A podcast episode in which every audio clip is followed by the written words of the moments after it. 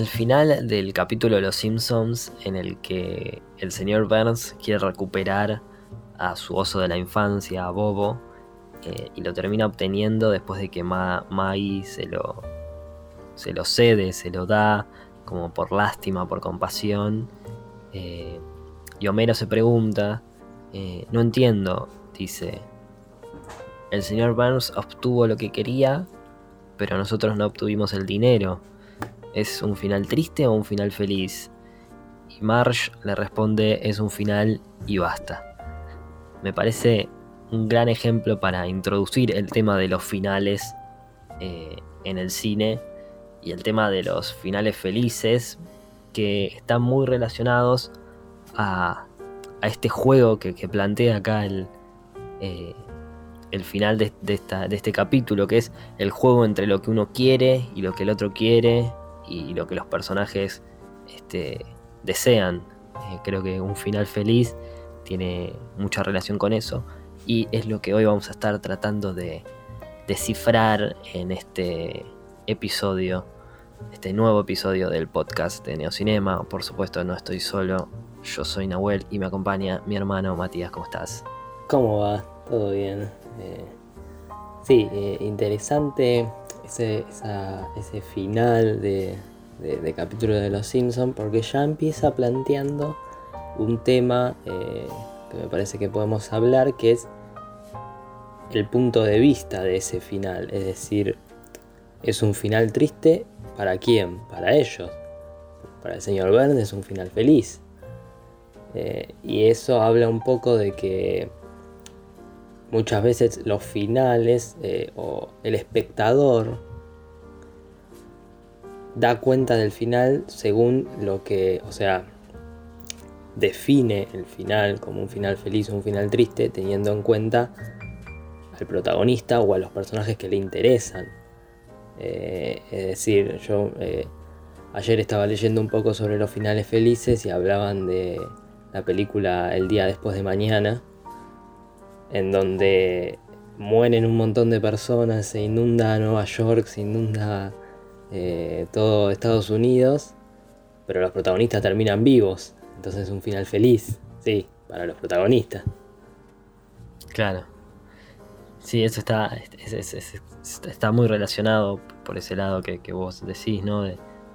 Eh, uno como espectador se encariña como que define muy, muy claramente siempre al protagonista, al antagonista de, una película, ¿no? Y los guiones se estructuran de esa manera para que estén bien claros estos roles. Entonces, cuando el protagonista obtiene lo que quería y lo que necesitaba, para nosotros, nosotros consideramos que es un final feliz sin pensar en su contexto o en cómo va a seguir también eh, la cosa.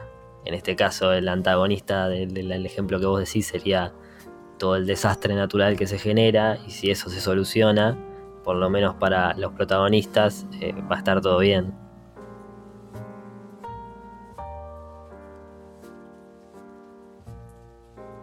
Sí, y vos fijate que en esto de, relación entre el, el, espectador, cómo ve el espectador y lo que le está pasando realmente a los personajes, Muchas veces eh, hay finales que pueden ser felices para los personajes, pero no felices para el espectador, porque por la construcción de la película, eh, la empatía que se generó con los personajes hace que lo que uno desee no es realmente lo que los personajes, lo que es mejor para los personajes. Eh, no sé, me viene a la cabeza La La Land, en la cual uno termina con un final amargo porque por la construcción de la película, esperaba que Mia y Sebastian terminen juntos. Y sin embargo, no terminan juntos, pero para ellos no es un final triste. Ellos eh, no, claro. construyeron ese sueño y pudieron seguir adelante y están plenos. Y es algo que yo siempre como analizo del final de La La Land.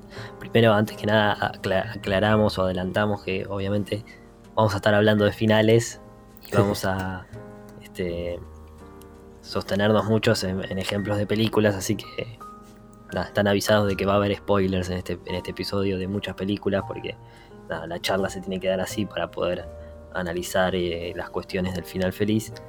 Eh, y esto que vos decís sobre La La es algo que yo siempre analizo y siempre tuve como algo, un muy buen recurso, porque sí, genera como una... le genera una sensación de ambigüedad al, espectador y de contradicción absoluta, porque, eh, por ejemplo, en, la escena en la que pasan los cinco años y, vemos a Mía casada con un hijo, eh, en ningún momento se dan señales de que ella no esté en, plenitud, digamos. Porque podemos decir, bueno, capaz se casó, pero por conveniencia o no es amor, ella lo sigue amando a Sebastián o lo que sea, pero no, se ve una pareja eh, como sólida, que salen a comer y que le dice, para mí hay una escena muy clave que es cuando ella le dice, podemos en vez de ir a comer, este, ir para otro lado o algo así y, él no se queja, le dice, sí, dale. como, uno como Como demostrando esa, esa solidez, como que están bien, ¿entendés? Que se quieren y no sé qué. Es como es una estupidez, pero es un detalle importante que, muestra esa cosa de, que están bien. uno como... Que uno eh, entra en contradicción porque en realidad se tendría que poner feliz por los personajes que al final eh, encontraron esa plenitud que buscaban, tanto en sus sueños como en sus relaciones. Y sin embargo queda ahí esa espina Claro, se podría decir que en, ese, en, eso, en esas situaciones uno como espectador eh, es un poco egoísta. Eh, Totalmente, sí. Quiere, quiere lo, mejor para él y no lo mejor para los personajes, ¿no? Quiere el final que, lo deje tranquilo y, feliz al espectador y obviamente tiene que ver con el punto de vista y por cómo está contada la película. Eh, eh, algo que. Ahora. Sí. Sí. No, no. No, digo que algo. No, digo. Uy. Ahora. dale, dale, dale. Eso eh, creo que es un poco algo que se está dando más en, esta época. Es como una forma moderna de ver la clásica comedia romántica. En donde, no sé, en los años 90, por ejemplo, se me viene ahora Pretty Woman. Eh, el final esperado era el amor lo puede todo, el amor es la felicidad y vivieron felices para siempre. Y creo que un poco ibas a eso, ¿no? Empezar a hablar de. perdón. Empezar a hablar de esos finales, del clásico final feliz de Hollywood, de, de el amor superando todo. Sí, sí, bueno, hay como una, una construcción del final que, que se ha popularizado durante mucho tiempo, durante toda la primera etapa del cine, ¿no? que se hablaba del happy ending. ¿no? Hollywood es el lugar de, los finales felices. Y iba a decir justamente de que, por ejemplo, con La La Land muchas veces el final feliz te deja un vacío. ¿Por qué? Porque la, película si terminaba como, como uno lo espera, nada, como que termina ahí y ya está, o sea, tenés la satisfacción del momento, de decir, ay, qué lindo, terminaron juntos, pero no te deja nada más. Y en cambio, este, ese final que logra mucho más eh, contradictorio y ambiguo, como digo, eh, te, hace pensar en, vos como espectador, qué esperás de una película, eh, qué buscás. Además, toda esa construcción que tiene también de, mostrarte lo que podría haber sido, ¿no? Es súper cruel desde un punto de vista eh, el, final de La La Land y, está íntegramente expuesto para generar eso en el espectador, es decir, esto es lo que podría haber sido, eh, esto es lo que fue y ambos caminos llevaron a la plenitud, a la felicidad desde algún sentido. Quédate con eso, pensá eso, eh, contradecite con eso como te deja así. En cambio, un final feliz podría haber terminado y nada, no te dejaba nada. Totalmente, o sea, sí, eh, siempre eh, creo que el final feliz es el más olvidable, eh, el más básico, creo que en, esta, en esta época en la que estamos acostumbrados al final feliz, no sé, pienso en los comienzos del cine, me imagino que era normal porque todavía no se habían explorado otras otras eh, otras variantes y sí sensación quizás era era un medio el cine en el principio eh, más este, condescendiente con el espectador, ¿no? Que, o sea, os imaginate que de, la nada una aparece un, invento, una cámara, se graban imágenes y esas, esas imágenes de repente se exponen en una pantalla y va, va gente a mirarla, que parece una locura, ¿no? Entonces vos imaginate a esos primeros productores que tenían eh, sus salas llenas y que querían seguir manteniendo esa, esa relación con el espectador de fortaleza, eh, obviamente van a ir a lo seguro, van a decir, bueno, no, no perdamos esto que tenemos, no vayamos a, meter la pata con películas que, el espectador no le guste y, que este, este invento que ha aparecido se, derrumbe, ¿se entiende? Entonces, el final feliz es, una, es un final que conforma y que, que estabiliza, que mantiene las cosas como están y, y que deja una buena sensación para, a fin de cabo, volver al cine. Claro, que, que satisface, ¿no? Te deja satisfecho y por, por parte de, del realizador es el menos arriesgado. Y, pero bueno, creo que deberíamos empezar. Eh, ¿Qué es un final feliz? ¿Cuál es para vos eh, el final feliz? Creo que no, no lo explicamos claramente. Sí, bueno, hay como una convención del final feliz. Eh, depende obviamente del, género. Por ejemplo, podemos hablar, no sé, en una película de acción hay como un final feliz muy este, marcado que suele ser eh, o suele estar caracterizado por una gran situación de riesgo y de peligro y de acción pura eh, que eso sería como el clímax, que termina con el protagonista eh, a salvo o con un protagonista que salvó al mundo, por ejemplo, y que obtiene lo que quería y lo que necesitaba. Y nada, se suele dar en un escenario de, no sé, esta imagen, por ejemplo. Eh, termina toda esa gran situación y llega una ambulancia, un par de policías y está el protagonista del, el protagonista de la película con una manta tomando un té y viendo cómo todo se solucionó y llega la familia y lo felicita o llega ese interés romántico y le da un beso y, o llega su jefe y le dice que, va a ser ahora el, detective, el jefe de detectives o algo así ¿no? entonces suelen ser situaciones transformadoras que salvan al mundo por lo general o salvan a una ciudad y esa acción le termina por, generando por consecuencia al protagonista también este, como beneficios personales, ¿no? O ya sea que consigue a la chica por el acto de valentía que ha hecho o este, mejora en su empleo, en su trabajo y demás, ¿no? Como que le cambia la vida a todos, al protagonista, al mundo, todo, todo termina bien. Ese es el final clásico de película de acción para mí. Después está el final de las películas románticas. No sé si quieres contarlo vos. Sí, eh, también un poco.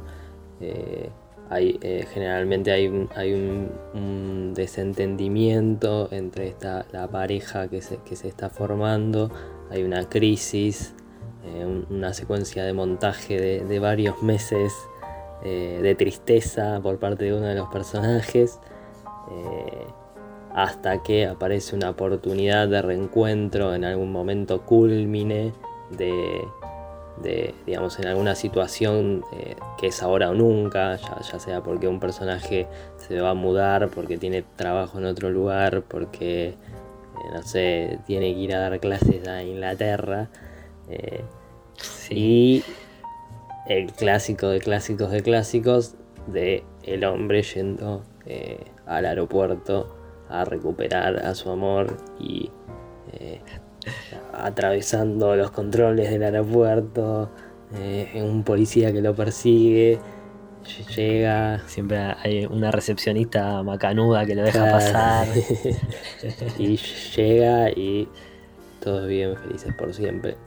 Y es interesante esto de que, bueno, creo que un poco el final de acción eh, sigue funcionando hoy en día, pero el de las comedias románticas no sé si ya eh, ha cansado al público, si, si digamos ya es demasiado eh, predecible y un poco tienen que aparecer otras comedias románticas más elaboradas, como, bueno, La La Land no deja de ser una comedia romántica, un musical que podría haber ido ahí y, tiene que buscar, digamos, otras, otras salidas y también un poco porque yo creo que esas películas deciden terminar ahí porque no hay nada más, no hay ninguna sensación de plenitud y felicidad eh, tan grande como la que se siente en el comienzo de un amor. Y entonces es como termino ahí en la, situación en la que cualquiera se sentiría feliz, pero no cuento qué pasa después. Sí, por lo general eh, la película que ahonda más en las eh, los años de, una relación siempre termina navegando como aguas más turbias. Pueden terminar bien o mal. Pienso en la trilogía de Before, que también tiene un final bastante contradictorio. O en Marriage Story, ¿no? Esas películas que van un poco más allá. Por ejemplo, Marriage Story también es un, un final que te hace llorar, pero felizmente donde todos los personajes felizmente amargo, claramente. Así lo, hablábamos ayer también en, las historias cuando preguntamos eh, por Instagram eh, que nos recomienden así finales felices, que bueno, en un rato si quieren los leemos. Eh, no sé por qué lo pregunté, porque nadie me va a contestar, porque esto está siendo grabado. pero, pero bueno, Marge Story es un final donde todos los personajes como que están volviendo a sentarse y superando la situación que han vivido pero igual te deja como una, cosa en el corazón de, de, lo que ya no, va, ya no va a volver a ser, ¿no? Esa es la principal este, sentimiento de angustia, yo creo, frente a las películas o frente a esas situaciones, ¿no? Ver lo que ya no va a volver a ser, o lo que ya no es posible. Claro. Pero bueno, volvamos, volvamos a la felicidad, porque hoy es un episodio sobre los finales felices y creo que nos estamos yendo muy como terminando en finales que no son del todo felices. Por lo menos para el espectador. Creo que hay algo muy importante, volviendo al ejemplo de los Simpson, por ejemplo, eh, que es el tema de saber lo que el personaje quiere y lo que el personaje necesita. Esto es algo que en la teoría se trabaja mucho, ¿no? En la teoría de guion. Eh, es que tener bien claras las necesidades y los deseos del protagonista de una, historia. Y a partir de eso uno puede analizar eh, los finales de la película pensando si eh, el personaje termina obteniendo lo que quería y lo que necesitaba. Cuando un personaje llega a ese punto de tener todo lo que quiere y todo lo que necesita, por lo menos para esa historia, ahí es donde se da el final feliz. Después hay, otras, hay otros este, finales posibles que tienen que ver con quizás conseguir lo que se necesita, pero no lo que se quiere, o conseguir lo que se quiere y darse cuenta de que no es lo que necesitaba. Eh, hay muchos ejemplos de eso y eh, ahí es donde se empieza, se puede empezar a trabajar como las texturas de los finales y esas eh, ambigüedades entre no saber si esto es algo feliz y es algo triste. Creo que ese último, ese último que mencionás, en el que el personaje eh, consigue lo que quiere y se da cuenta que no es lo que necesita, es la fórmula con la que estructura todas las películas Pixar. Eh, si uno analiza, siempre el personaje va hacia algún lugar, tiene un deseo, pasa en Soul, pasa en Onward, en en Coco también. Eh, hay un objetivo, el personaje se, entre comillas se encapricha con algo que al final termina siendo, eh, termina descubriendo en el medio otras cosas que sorprenden al, personaje y sorprenden también al espectador y eh, digamos te, deja con esa última sensación de, ah claro, eso no era por ahí, es por acá. Sí, bueno, hay como una buena característica también de los finales es como quedarse con un as bajo la manga, ¿no? Eh, las películas por lo general están estructuradas de manera que el espectador se crea que va a poder anticipar lo que va a pasar, pero eh, es el, director o el, guionista el que termina eh, anticipando al espectador, ¿no? Como asegurándose que, de que eh, siempre está como un paso más adelante. Y eso es, el momento de demostrarlo, es en el final, ¿no? Cuando uno se queda como sorprendido por algo que no se esperaba. Y eso es interesante porque a veces puede pasar que, lo que, que quien se sorprende es simplemente el espectador, o puede pasar que quien se sorprende es tanto el protagonista y uno acompaña al protagonista en esa sorpresa. Claro. Eh, pienso, por ejemplo, en el final de Citizen Kane, que es muy interesante, porque nosotros sabemos la necesidad y el deseo del personaje principal pero desde el principio, ya que el personaje muere, sabemos que no la va a lograr, que no va a lograr cumplir con esa necesidad y ese requerimiento, que es ese trineo que vemos, que vemos al final. Pero la película se guarda dos datos muy importantes, que es qué era eso que, que quería, y lo más interesante de todo es que en el final se lo revela únicamente al espectador. O sea, los personajes de Citizen Kane no descubren qué carajo quería Kane en su lecho de muerte. Solo lo sabe el espectador. Y eso es espectacular. Es, es genial porque hay, habla de una complicidad entre público y película. Es como increíble. Y es como el, escenario ideal eh, de un final. Y, porque justamente eh, está eh, utilizando el lenguaje cinematográfico al 100%. O sea, esto vos lo sabés nada más porque te lo puedo mostrar yo con una imagen y, puedo hacer que ninguno de, los que forman parte de la película lo sepa. Es como una, eso, que vos decís. La complicidad, complicidad absoluta entre el espectador y, la imagen y el cine.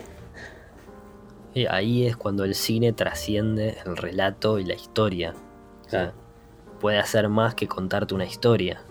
¿Por qué? Porque te la puede mostrar también. Entonces, en, una novela eso hubiera terminado con el protagonista, supongamos que con uno de los detectives o quien está buscando la respuesta, este, confundido por, no, encontrarla, y vos no puedes describir esa situación de una cámara se, se mueve hacia por sobre la sala de la mansión Kane y descubre un trineo con la leyenda Rosewood. O sea, eso solo lo puede hacer el cine. Totalmente. Y, eso es genial. Después, pienso, ¿no? Como para ir poniendo ejemplos de, finales.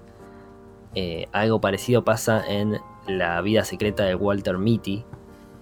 Es una película bastante buena que vi hace poco. Eh, dirigida por Ben Stiller, si no me equivoco, y protagonizada por él también. Eh, es un poco, o sea, ha sido bastante criticada, ha quedado como relegada, pero la verdad es una historia eh, increíble, con una dirección muy buena. Eh, la recomiendo. Y, lo que pasa en esa película, en su final, es que las necesidades y los deseos del protagonista se cumplen, es decir, hay un final feliz desde, todo punto de vista, porque consigue lo que estaba buscando, que es un fragmento de negativo, que desde el principio ese es el conflicto principal de la película, ¿no? Encontrar un fragmento de negativo y una fotografía que se perdió. Consigue eso el personaje y además consigue el, una relación amorosa y a, su interés romántico, digamos. Pero la película como que da un salto más y sorprende al final tanto al espectador como al personaje por revelarnos el contenido de, ese, de esa fotografía perdida, que era supuestamente y se define desde el principio como eh, el mejor trabajo de un fotógrafo muy reconocido. No voy a spoilear qué era la foto, pero el trabajo de sorprender a, tanto al personaje como al espectador con ese recurso es muy interesante porque también nos está hablando de un final que ya estaba enterrado en el principio, ¿no? Desde que, desde que el personaje comienza esa búsqueda, la narración todo el tiempo se está guardando ese as bajo la manga, como decíamos antes, para impactar al final. Claro. Sí. Y es, es también eh, el, final, eh, como que la película, una buena película, siempre se dice que tiene que tener eh, su final enterrado en el principio, ¿no? Que dar las pistas necesarias para que la conclusión no pueda ser otra. si uno revisa, si uno ve de vuelta la película, tiene que caer en que, en que el final iba por ahí. Y iba a decir? A ver. Ah, sí, eh, quería comentar algo que a veces me, pasa a mí, que es que muchas películas veo muchas películas de las cuales no me acuerdo del final. Y quería, bueno, comentar y analizar, bueno, ¿esto es algo malo? O, a decir, si, yo no me acuerdo del final de una película, ¿falló la película ahí? ¿O quiere decir que el viaje por el cual me llevó fue más importante que donde terminó?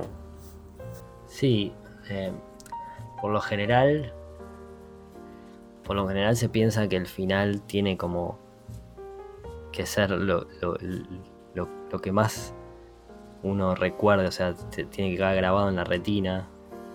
Eh, pero para mí tiene que quedar grabado, pero en, la sensación instantánea.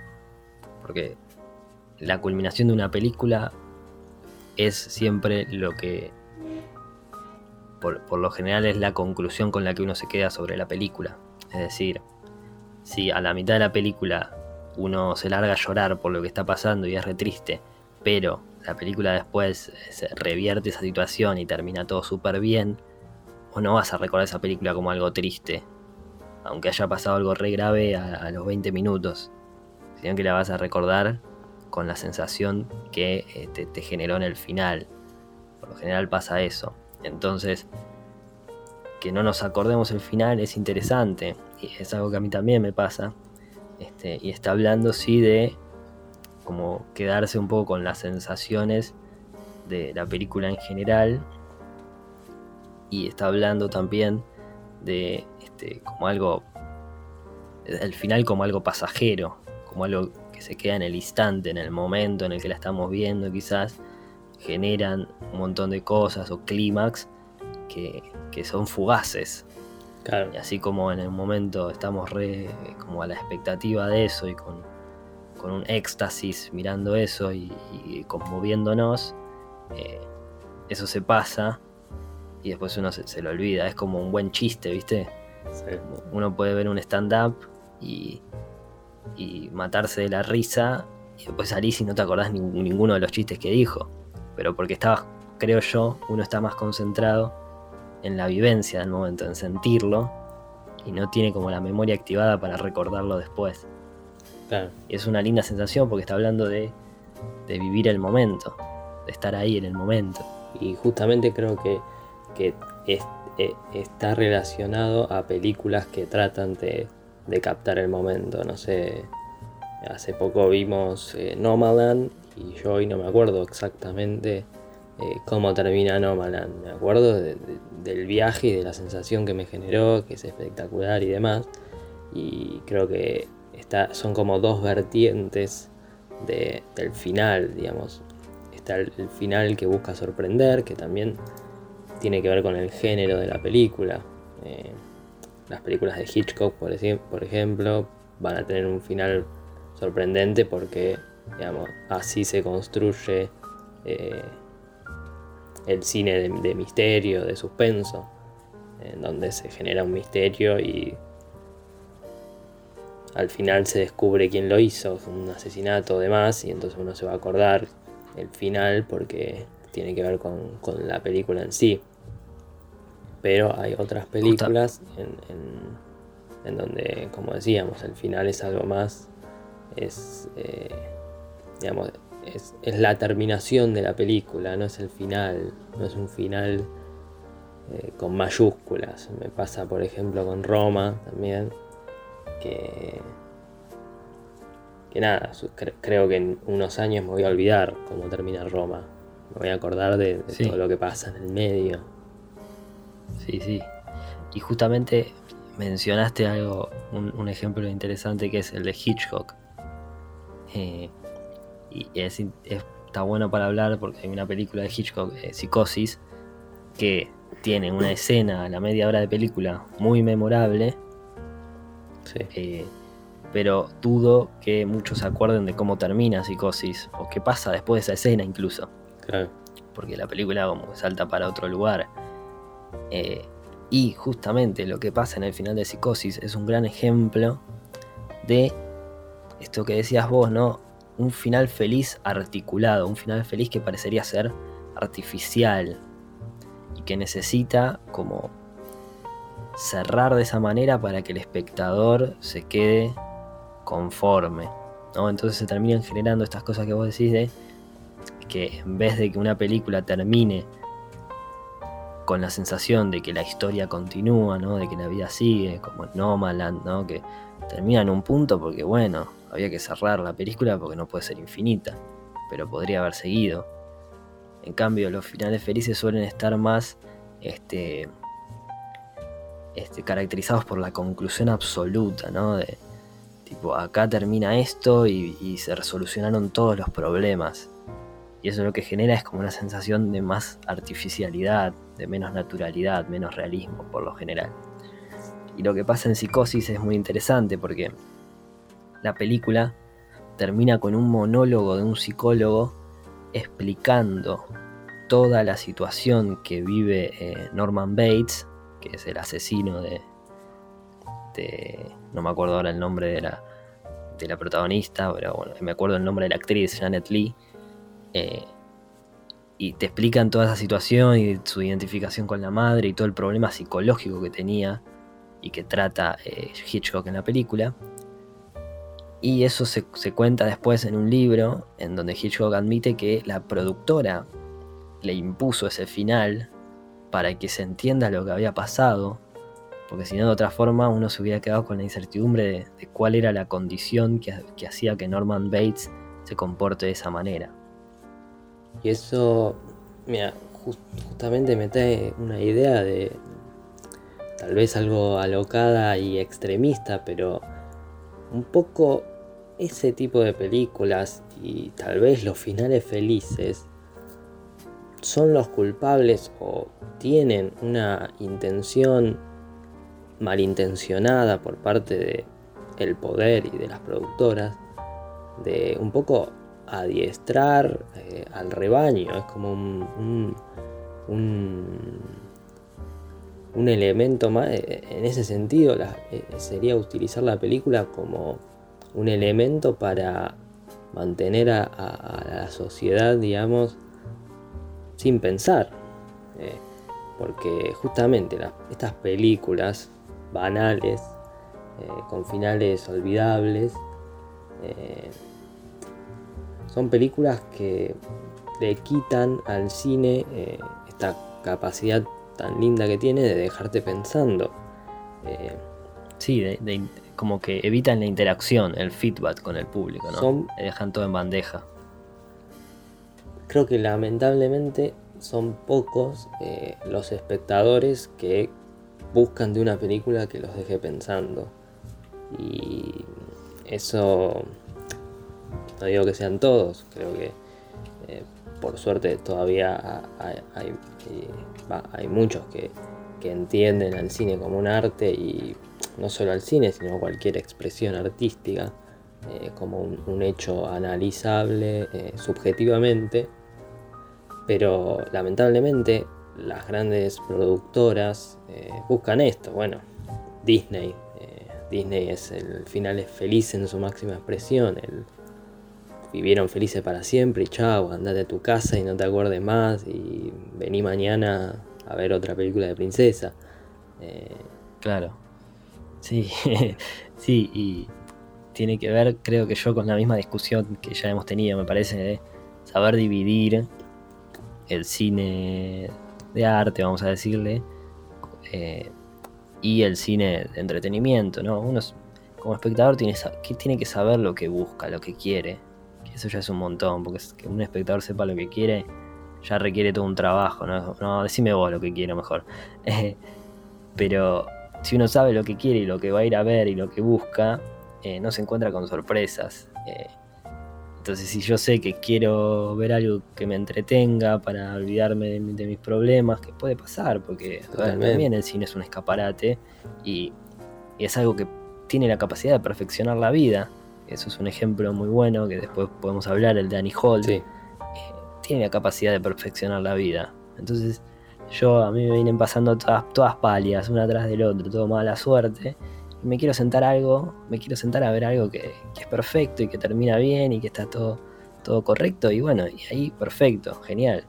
Si, si en algún otro momento yo estoy buscando otra cosa, eh, está también esa opción más artística, más ambigua, contradictoria, que, me genere como... Eh, o que me lleve a la reflexión. Uno tiene que saber lo, que busca. Esa es la, la, solución. Me acuerdo de una anécdota cuando fuimos a ver La Favorita Sí. no sé si te acordás. Que si uno conoce a Yorgos Lántimos, sabe que se va a encontrar con una película de personajes que poco muestran poca emocionalidad, con una gran fotografía, con mucho gran angular, con una historia eh, eh, que rozas muchas veces lo absurdo, con una comedia absurda y demás. Eh, y me acuerdo de, que la película termine y que alguien se levante del cine indignado y, dijo, y decir como, cómo pagué para ver esto, ¿no? Súper indignado con, la película y con, que se había sorprendido para mal sobre lo que había ido a ver. Y es algo que si uno conoce, por ejemplo, al director, sabe, sabe que se va a encontrar con eso, con algo que no satisface. Y ahí está, está el error, ¿no? De, estar buscando algo eh, que, no es por ahí. O sea, en ese caso uno se tiene que ir y decirle a, la, mujer que se había indignado, eh, vos viniste a buscar satisfacción eh, en un lugar que, claramente no lo ibas a encontrar. Sí, no sé si satisfacción, no sé si es la palabra, si no viniste a, conformidad, distraerte y, te llevas eh, esta película que... Te llevas algo pesado sobre los hombros, la carga. La película como carga también, que hay que aguantarla, hay que bancarla, es así hay que estar dispuesto a bancarla. Claramente, claramente. Y eh, creo que justamente es, un, buen ejemplo, la favorita de una película que viene, o sea, se desarrolla bien. No, no, es ambigua, tiene todo esto que vos decías de Yorgos Lántimos, pero se lo puede considerar como una historia bastante lineal, más que nada conociendo otras películas de Yorgos Lántimos y que en ese final eh, juega con lo, ambiguo y es uno de esos ejemplos de finales que no cierran, o sea, no, no está este chabón que, decías vos de psicosis que explica todo y chao me voy a mi casa y no me acuerdo más nada. Es un final ambiguo que si se entiende del lenguaje cinematográfico se lo interpreta de una forma mejor todavía pero eh, yo creo que si terminaba de otra forma, eh, esa chica no, hubiera dicho lo que, lo que dijo. Es decir, si, se cerraba en otro momento más épico o más claro, con un desenlace más claro, eh, no hubiera dicho eso porque en el desarrollo de la película es bastante lineal, es una historia de una reina y y no mucho más. Y también se da muchas veces que el espectador dice, el final me dejó como una sensación amarga. Y uno, eh, yo me pregunto a veces, bueno, pero ¿qué más había para contar? O sea, ya, todo estaba cerrado. Son esas películas que cierran eh, temas, pero implícitamente. exacto. Uno no se, uno no, se da cuenta cuando abrieron una cosa y cuando la cerraron. Y, pero después cuando te sentás en tu casa y la analizás, decís, ah, sí, terminaba ahí, no sé, me pasó con, con Once Upon a Time in Hollywood. Que Claro. la película es un disfrute, es un viaje. Estás en el cine, pasaron dos horas y media y ni te diste cuenta. Y pasa toda esa, esa batalla final y a, y a mí me parecía que podía seguir. Y después decir, Sí, sí, a mí no, también. murieron todos, o sea, ¿qué, qué va a pasar? Bueno, alto spoiler. Claro, ¿qué más va a pasar que de esto, después de esto? Ya Hay está. que cerrarlo. Y uno no lo reconoce en el momento. Totalmente, es eso. Esas películas con esta sensación de, de final ambiguo que cuando lo analizas después era el momento para terminar. Y, y hasta por ejemplo acá uno, en, un seguidor en, en Instagram puso Once Upon a Time in Hollywood como una película con final feliz y sí, pensando en el protagonista es una película con final feliz. Sí, yo creo que eh, Tarantino hablando justamente de una historia de Hollywood, ¿no? había una vez en Hollywood y en, en la época en la que el- está situada la película, como que hace una, una parodia, si se quiere, de ese final como cerradito. Eh, incluso no está esa, esa ambulancia que se, que se lleva Claro. a, a Rick, no, al, al personaje de Brad Pitt, no me acuerdo cómo se llamaba. No, está esa situación de encuentro con la policía y qué sé yo. Y de, de esa puerta abierta hacia algo nuevo y hacia Rick Dalton de nuevo como en, en lo más alto del cine, teni- teniendo relación con eh, quienes estaban en como en- como que eran los más cools de Hollywood en ese momento, que eran Shannon Tate y, y todo ese grupo.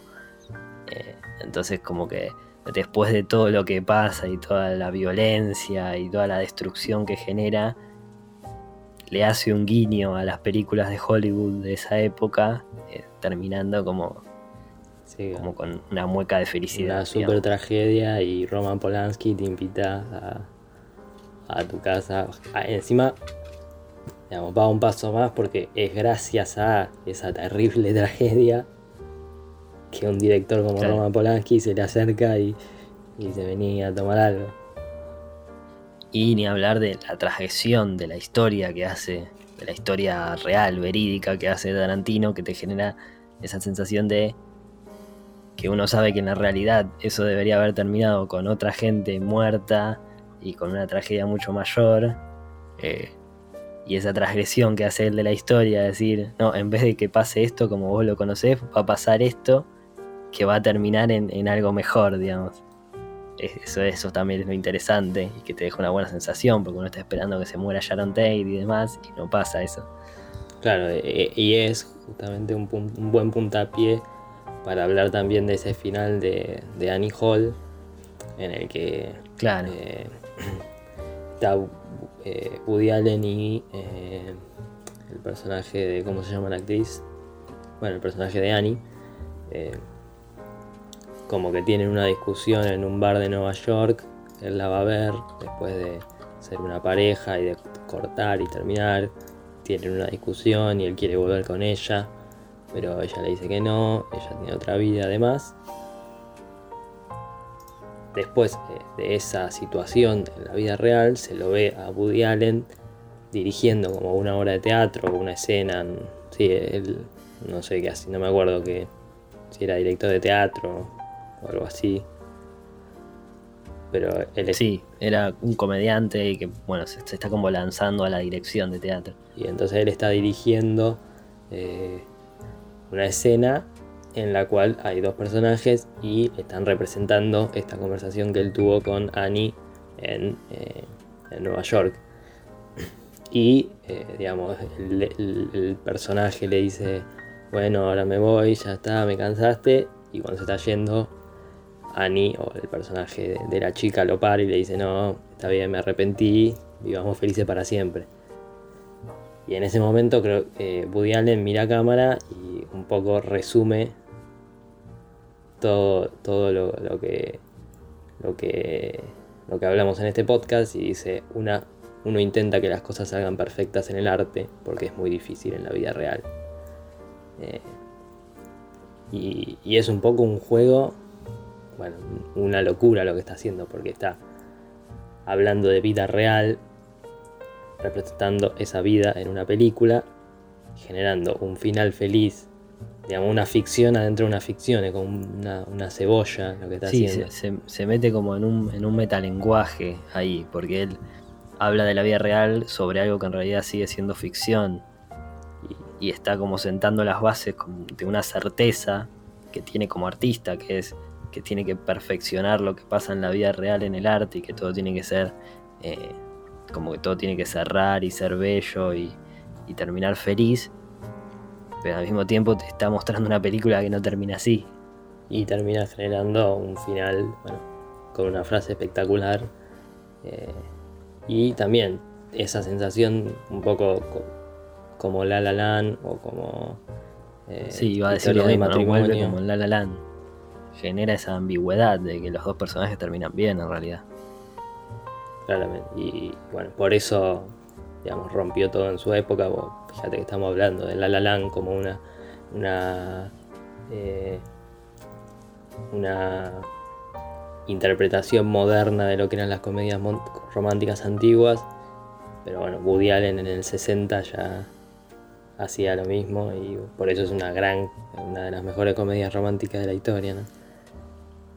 Sí, es muy noble es la idea de, pensar que también el arte eh, tiene la capacidad de hacer más bello todo y, aprovechar ese recurso también. O sea, acá no estamos haciendo ningún juicio de valor sobre si un final feliz está bien o está mal. Simplemente los discutimos, los pensamos y, ya cada uno sacará sus, conclusiones propias. Creo que vos tenías una pregunta muy interesante para hacer, creo, como para cerrar eh, el debate. Te dejo, te dejo el crédito para que la hagas porque se te ocurrió a vos, yo no quiero decir nada. Es, es sí una, una pregunta interesante. Me, me la tiraste y no me la acordaba. Ahora me, me la acabo de acordar. Eh, pero sí, se me ocurrió pensar, eh, preguntarme si mi vida tendría que, si mi vida fuera un- un- una película, estaría siendo grabada y tendría que terminar en algún acontecimiento cercano que me haya sucedido. ¿Terminaría en un final feliz o en un final triste, ambiguo o amargo? Creo que es interesante para reflexionarlo, para que lo piensen eh, si quieren y no sé, nos manden por Instagram neo.cinema qué, qué, qué piensan al respecto. Yo creo que Sí, si tuvieran la capacidad de poner fin a su vida en el sentido no de, de matarse, ¿no? No de suicidarse, sino en el estilo de una película, ¿no? sí, Sí, esta etapa acá mi vida termina fue en una etapa. Claro, funde a negro y suben los créditos. ¿Elegirían un, momento feliz o un momento triste?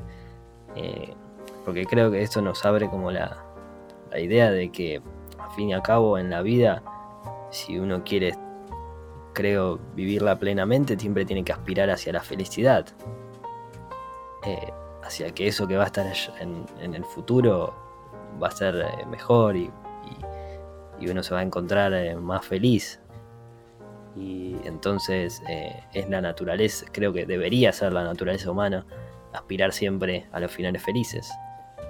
Y también, eh, digamos, creo que es importante mencionar que estas películas, digamos, de finales felices por siempre, pierden cada vez más credibilidad porque cada vez está más claro que la felicidad es, es un, un estado limitado, un momento, eh, y no una sensación o una forma continua de vivir, una, una sensación a largo plazo.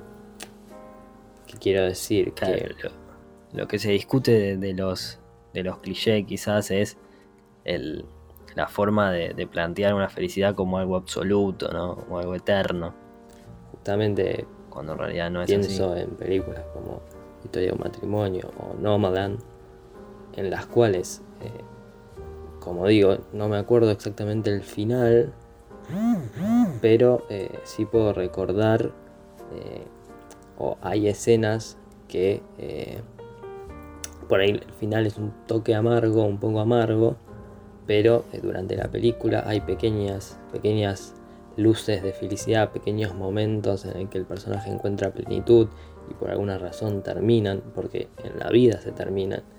Y nada, creo que es, positivo pensar en la felicidad no como un, un estado, sino como una sensación eh, y, encontrar en la vida esos momentos que te hacen felices para repetirlos para volver a ellos.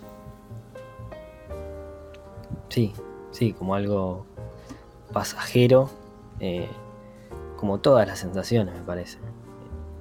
Uno se tiene que, acostumbrar a, lo pasajero de, la vida y, y, sí, como decís vos, saber dónde encontrarlo, saber conocerse. Creo que vuelvo a lo mismo de antes, ¿no? Saber dónde buscar, qué buscar, qué quiero, qué película estoy para ver estoy para ver estas películas, ¿no? Eh, me conformo más con un final feliz, ¿tiene algo de malo?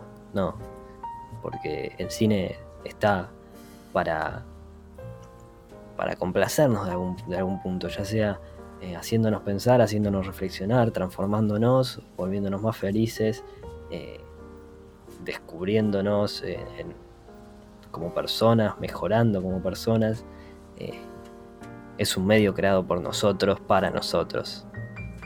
Eh, y creo que es interesante siempre pensar que, que la tarea del humano en esta vida o por lo que luchamos día a día es para ser más felices. Seguimos en la búsqueda de eso y seguiremos creo que por siempre eh, buscando esos instantes de felicidad. Así que bueno, creo que es un gran cierre. Y eh, me encantó la charla, la verdad. Y para, y ¿Este es un final feliz o un final triste? Es un final y basta. O sea, ya está. La verdad, eh, ya nos lo dirán por Instagram. Mándenos qué, les pareció, si estuvimos, si cerramos este, positivamente el podcast o no. O si también hay que también este, quedarse con esos finales y basta. A Neocinema le cuesta el final feliz, ¿vale? Sí, sí, sí, sí. es, verdad, buscamos siempre otros caminos. Ya, como digo, no está ni bien ni mal. Pero sí que como, como creadores nos ha costado. Eh, recuerdo una. Y también, digo, en el arte en general, en la literatura, ¿no? Esto que se habla de que siempre los, los malos momentos generan buena literatura y los momentos felices mala literatura.